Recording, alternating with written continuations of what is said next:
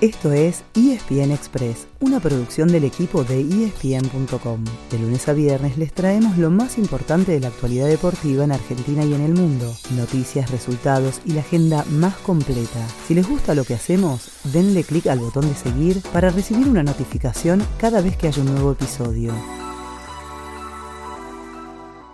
No lo podemos negar. Tenemos ansiedad, nervios, miedo, esperanza, demasiadas emociones juntas. Porque hoy a las 4 de la tarde, la selección argentina va en busca de su pasaje a octavos de final en Qatar 2022. El rival será Polonia, y con una victoria estará la clasificación asegurada y muy probablemente el primer puesto también, a menos que Arabia Saudita le gane por goleada a México.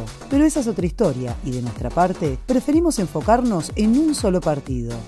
Ayer, Lionel Scaloni repitió su ritual de cada día previo a un choque mundialista. Dijo que seguirá jugando con un esquema 4-3-3, pero no dio la formación. ¿Dónde están las dudas o las posibles sorpresas? Vamos línea por línea. En el arco, Dibu Martínez tiene lugar asegurado. Juan Foyt podría entrar como lateral derecho por Gonzalo Montiel y Marcos Acuña seguiría por la izquierda. Entre los centrales, Nico Tamendi es fija, pero no se sabe si volverá a ser titular Lisandro Martínez o si regresará al equipo el Cuti Romero con una chance también de que juegue Germán Pesela. En el medio juega Rodrigo de Paul y hay tres jugadores para dos puestos. Guido Rodríguez, Alexis McAllister y Enzo Fernández. Y no se toca el tridente. Ángel Di María, Lautaro Martínez y Lionel Messi.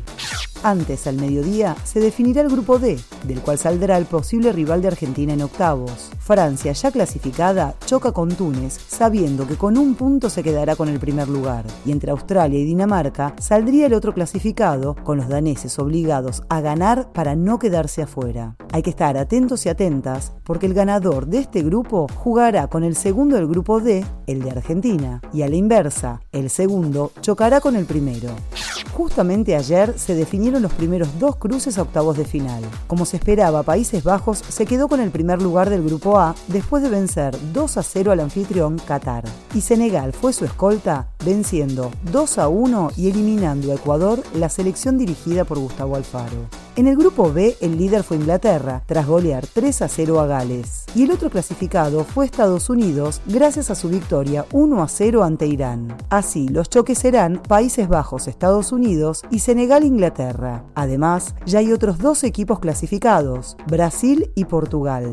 Después de los partidos de hoy, habrá dos días más y cuatro grupos para cerrar la primera fase. Mañana jueves es el turno del grupo F al mediodía, con Croacia, Bélgica y Canadá-Marruecos. Y a las 4 de la tarde se define el grupo E, con Japón-España y Costa Rica-Alemania. El viernes a las 12 chocan Corea del Sur-Portugal y gana Uruguay por el H, y a las 16 horas Serbia, Suiza y Camerún-Brasil por el G. El sábado comenzarán los octavos, pero para eso, mejor esperemos a que pase lo que tenga que pasar hoy. ¿Les parece?